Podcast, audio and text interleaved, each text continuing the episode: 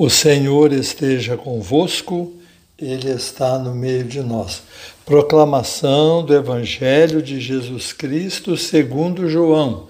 Glória a vós, Senhor. Ao anoitecer daquele dia, o primeiro da semana, estando fechadas por medo dos judeus as portas do lugar onde os discípulos se encontravam, Jesus entrou e, pondo-se no meio deles, disse: A paz esteja convosco. Depois dessas palavras, mostrou-lhes as mãos e o lado. Então os discípulos se alegraram por verem o Senhor. Novamente, Jesus disse: A paz esteja convosco. Como o Pai me enviou, também eu vos envio. E depois de ter dito isso, soprou sobre eles e disse: Recebei o Espírito Santo. A quem perdoardes os pecados, eles lhes serão perdoados. A quem não os perdoardes, eles lhes serão retidos. Palavra da salvação, glória a vós, Senhor. Prezados irmãos e irmãs, gostaria hoje de passar rapidamente uma doutrina da igreja que não é quase conhecida e nem pregada hoje em dia. Como nós estamos celebrando o domingo de Pentecostes, que significa a descida do Espírito Santo sobre os apóstolos, eu gostaria de falar sobre os pecados contra o Espírito Santo. Jesus diz: quando o Espírito da Verdade vier, ele vos conduzirá à verdade plena. Então as pessoas às vezes não sabem direito o que é o pecado contra o Espírito Santo. E então é bom conhecer um pouquinho, aprofundar, para depois praticar ações que ajudem a evitar este pecado. Porque Jesus nos diz que o pecado contra o Espírito Santo não será perdoado nem nesta vida, nem na vida futura. Então é bom conhecê-los para evitar. É claro que se você está me ouvindo, se você participa da vida da igreja, mesmo que tenha cometido pecados e se arrependa, é, não é pecado contra o Espírito Santo. Eu vou explicar quais são esses pecados. A linguagem é um pouco antiga. São seis pecados contra o Espírito Santo. Primeiro, desesperar-se da própria salvação. Segundo, presunção de salvar-se sem merecimento. Terceiro, negar a verdade conhecida como tal. Quarto, ter inveja do bem que Deus causa ao próximo. Quinto, persistir obstinadamente no erro. Sexto, impenitência final. Vou falar rapidamente sobre cada um e vocês vão perceber que todos têm um fundamento só: o fechamento à verdade de Deus.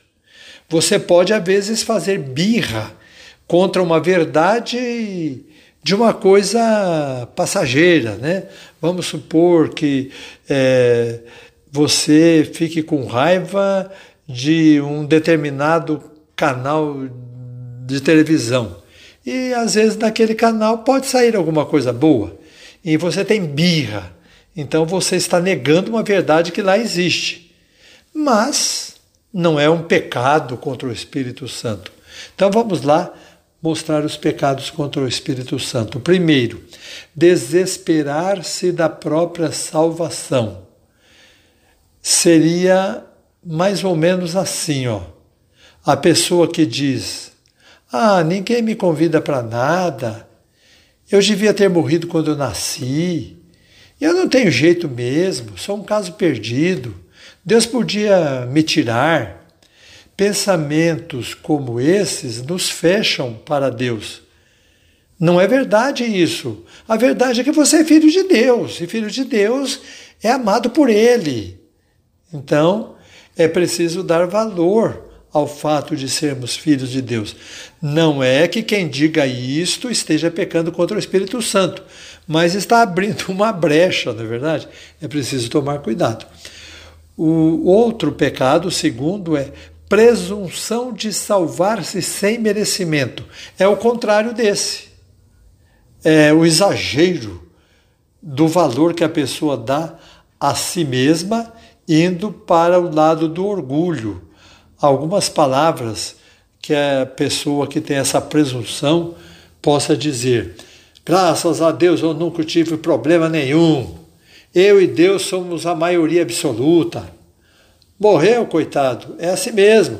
Todo mundo morre, como se dissesse, menos eu, né? Todo mundo morre, mas eu não. Se não tem, eu mando fazer. Eu mandei meu filho para a escola, eu mando mesmo. Então, é, já é o contrário do outro. O outro acha que não é nada, que ele não é nem filho de Deus. E esse segundo, a presunção de salvar-se sem merecimento, acha que ele é Deus. É o contrário, né? O terceiro, negar a verdade conhecida como tal. O que torna alguém mentiroso não é apenas o fato de contar o contrário né, da verdade, contar a mentira, mas a mentira de pensar que é verdadeiro. Então é muito comum acontecer assim, por exemplo, né? É, um casal. Quando um casal briga, se você conversa com ela, parece que o marido que é culpado. Você conversa com o marido, parece que é a mulher que é culpada. Os dois são mentirosos, porque isoladamente não são capazes de reconhecer o próprio erro, o próprio pecado, sem acusar o outro. Né? Então aí é negar a verdade conhecida como tal.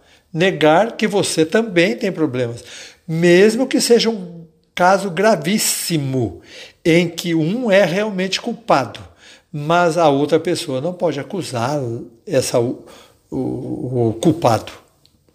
Tem que ver a parte dela. Isso é muito difícil, a pessoa não faz. Então é uma tendênciazinha para fazer algo errado.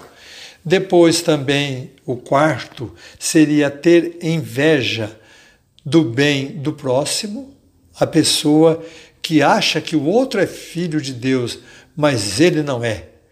O outro sim, tá vendo? Ele tem carro, ele tem isso, ele tem uma casa própria e eu não tenho nada.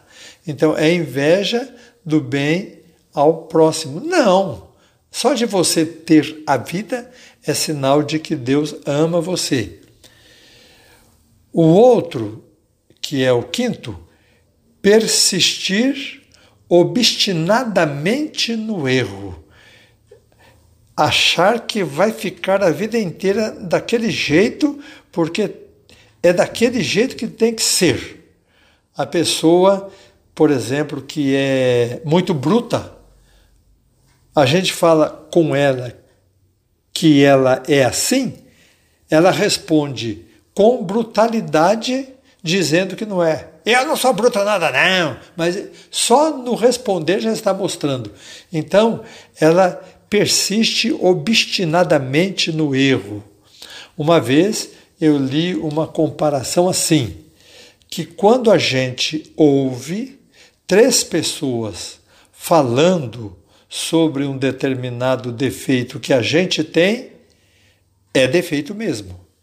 Porque um vir e falar para você, ele pode estar com raiva ou com inveja, mas dois, três falam a mesma coisa, deve estar errado. Então, o que eu li diz assim: é um autor, né? Ele diz assim: O meu avô sempre dizia: se três pessoas chamarem você de cavalo, pode comprar um arreio. Você é cavalo mesmo, você é, é bruto. Então, é não persistir obstinadamente no erro. E a impenitência final é aquela pessoa que percebe que já está chegando ao fim da vida ou até já está em estágio de morrer, né? está é, em, não em coma, mas é, bem avançada na doença a pessoa e persiste no erro. Uma vez um senhor me chamou, ele queria confessar-se e estava quase morrendo. E em vez de ele se arrepender, contar os pecados, ele perguntou para mim se eu sabia alguma oração para ele largar de fumar. Já está largando, porque vai morrer. Não pensou em nada de mal que tinha feito. É impenitência final. A pessoa chega a um ponto que ela faz tudo errado pensando que está certa. Muito bem. Então, o Espírito Santo é, nos orienta para que nós abramos o nosso coração a Deus. Quando uma pessoa chega para entregar presente a outra e a outra cruza os braços e fala que não quer, então o defeito está em quem não recebe, não naquele que está dando. Deus nos dá a graça, nos dá o amor, nos dá a vida. Se nós cruzamos os braços, não vamos receber de Deus a graça. Então, descruzemos os braços abramos os braços a Deus para que Ele nos abençoe e nós não pequemos contra o Espírito Santo, mas abramos o nosso coração à verdade e à conversão espiritual. Louvado seja nosso Senhor Jesus Cristo, para sempre seja louvado. O Senhor esteja convosco. Ele está no meio de nós. Nosso Senhor Jesus Cristo esteja convosco para vos defender, dentro de vós para vos conservar, ao vosso lado para vos defender, à vossa frente para vos conduzir, atrás de vós para vos guardar, sobre vós para vos abençoar. Olhe por vós, vos conserve e vos abençoe. Ele que vive e reina pelos séculos dos séculos. Amém. Desça sobre vós a bênção de Deus Todo-Poderoso, o Pai e o Filho e o Espírito Santo. Amém.